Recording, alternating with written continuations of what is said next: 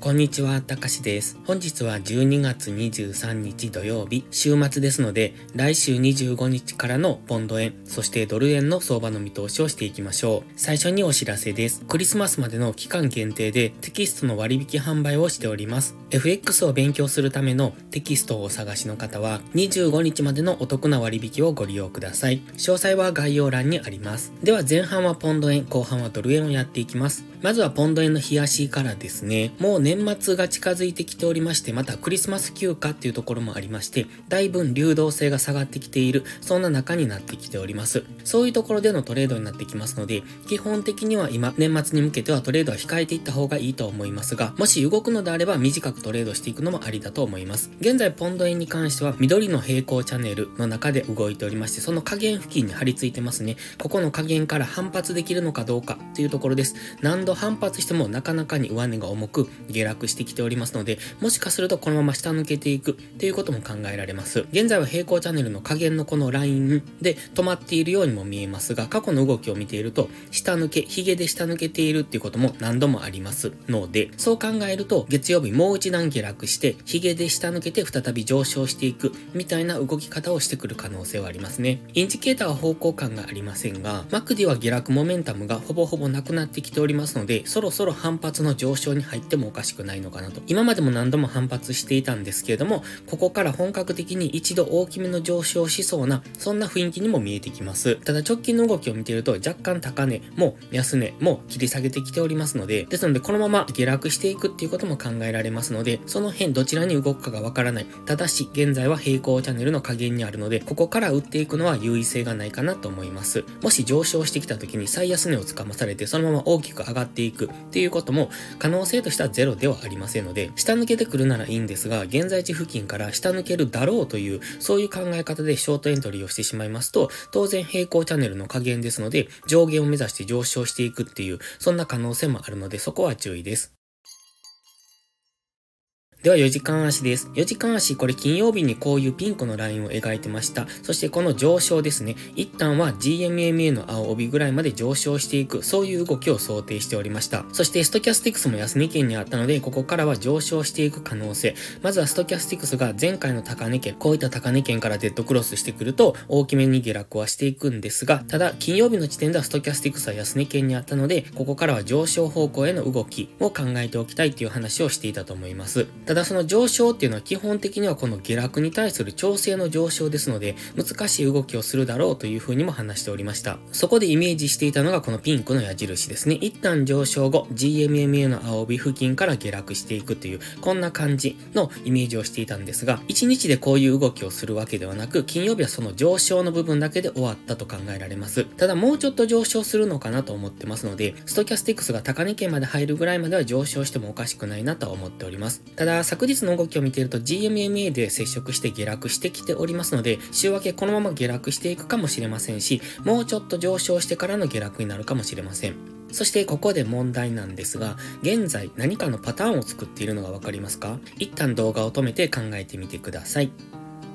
では答えです。そうですね。これ3層を作っているんです。こんな感じの3層ですね。結構わかりやすい形になってますよね。ちょうどこのピンクの矢印の部分が右肩になってきますので、そこを今作りに行っているのかなと。そして3層の天井を迎えればそこから下落しやすくなりますので、その辺の動きを見ておきたい。ではその動きをもうちょっと時間軸を落として見ていきましょう。では1時間足です。1時間足には先ほどの3層が大きく表示されております。直近の最高値っていうのが3層の頭部分。そそしてこの白い水平線が引いてますが、181.739。これが酸素の左肩ですね。ですので、この辺りを今目指して上昇してきているのかなと思います。ただ、金曜日の動きちょっとわかりにくいですよね。ジグザグとしてますし、あと、髭が結構出ているんですよね。ですので、買い足でトレードできたのならいいんですが、この上昇トレンドに乗るのは難しかったかもしれないです。では、週明けここからどうするか。一旦はこの白いラインぐらいまで待ちたいですね。この辺りまで上昇してくるのを、181.7付近まで上昇してしてくるのを待って、そこからの下落の流れっていうところを見ておきたいです。4時間足のストキャスティクスももうちょっと上昇余地がありましたので、もう少し上昇方向に動くのかなと思いますが、もしかするとこの金曜日の最終結構下落してきてますので、ここからもうすでに下落が始まっている可能性、左肩のてっぺんまでは上昇せずに、その一つ手前ですね、オレンジの水平線からの下落になる可能性もありますので、その辺を見ておきたいです。もう一段の上昇後の下落なのか、黄色の矢印みたいなイメージですね。それともすでに今もう下落が始まっているのかっていうところを見ておきたい。1時間足では直近金曜日の動き、小さく上昇トレンドを作ってますので、この上昇トレンドが継続するのであれば、白ラインぐらいまで上昇していく。でも、金曜日のこの上昇トレンドを崩してくるのであれば、すでにもう下落が始まっていて、今3損を作っていると考えられるので、178.6付近まで下落していくんじゃないのかなという想像がつきます。なので週明けはまずはこの上昇トレンドですね。金曜日に作っている小さな上昇トレンドが継続できるかどうかっていうところに注目です。そしてクリスマス休暇ですので週明け月曜日っていうのはほぼほぼ動かないと思いますので、その辺はご注意ください。できればクリスマス明けの火曜日からトレードしていくのがいいんじゃないかなと思います。ではドル円です。ドル円の冷やしからですね、現在はオレンジの平行チャンネル下抜けで、そして次白いライン、このあたりがターゲットになっているのかなと思ってます。140円付近ですね。ね白ラインは厳密には139.413なので139.5付近になるんですが、ざっくりとまずは140円という切り板っていうところが次ターゲットになっております。ただそこまで下落できるのかっていうと、今のところちょっとそんな感じもしないんですよね。直近の動きを見ていると結構下げ止まっている感を感じますので、そう考えるとここから一旦上昇しそうな、そんな雰囲気に見えてきます。今のところ急激に下落してきておりますので、GMMA の青帯との乖離があるんですね。ですので一度どこかのタイミングで GMMA の青帯ぐらいまで戻していくと考えます。それが140円ぐらいまで下落してからの乖離解消の動きなのか、現在地でちょっと下げ止まっている感も感じますので、現在地付近から反発上昇していくのかっていうところが今からの注目ポイントです。ストキャスティクスは方向感がありません。ただ、 MACD の下落モメンタムがもう消えてきておりますので、そろそろ上昇してもおかしくないのかなという、そんな印象が持てますね。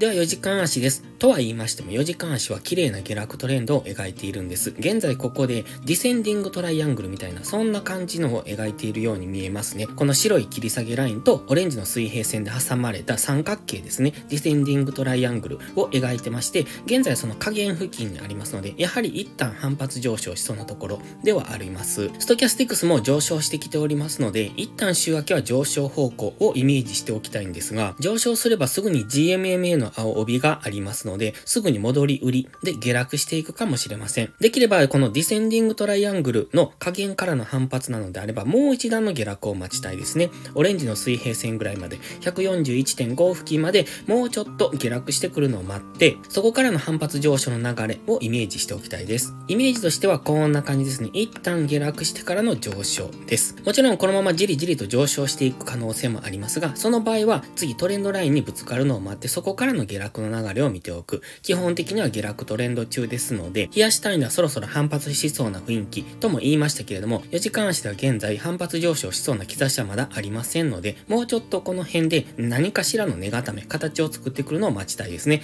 上昇をイメージする場合は何かの形を作ってくる。例えば現在ですとトリプルボトムからの上昇ってことも考えられますが、何か形を作ってくるのを待って、そこからの上昇の流れ、それまでは基本的に GMMA の青帯下向きですので、下落トレンド。なので、この下落の流れについていくっていうのが基本的的な考え方です。では、1時間足です。4時間足の GMMA は下向きで下落トレンド。1時間足の GMMA も下向きで下落トレンド。ただし、金曜日これ最終ちょっと GMMA 付近に張り付いている感じも受けますね。ストキャスティクスは高値圏にありますので、ここから週明け下落から始まるかもしれませんが、もし1時間足の GMMA の上に乗せてくれば、そこからは一旦の上昇を見ておきたいですね。イメージとしては GMMA の上に乗せて、GMMA でサポートされての上昇、そして白のトレンドライン付近までですね。そうすると GMMA はこんな感じで動いてきますので、その上昇の流れに乗っていくです。ただし上昇してくればすぐに4時間足の GMMA が上にありますので、そこからは4時間足単位の下落になるかもしれませんし、この白のトレンドラインっていうのは過去に何度も意識されているところですので、そのあたりから再び下落していくっていうことも考えられますが、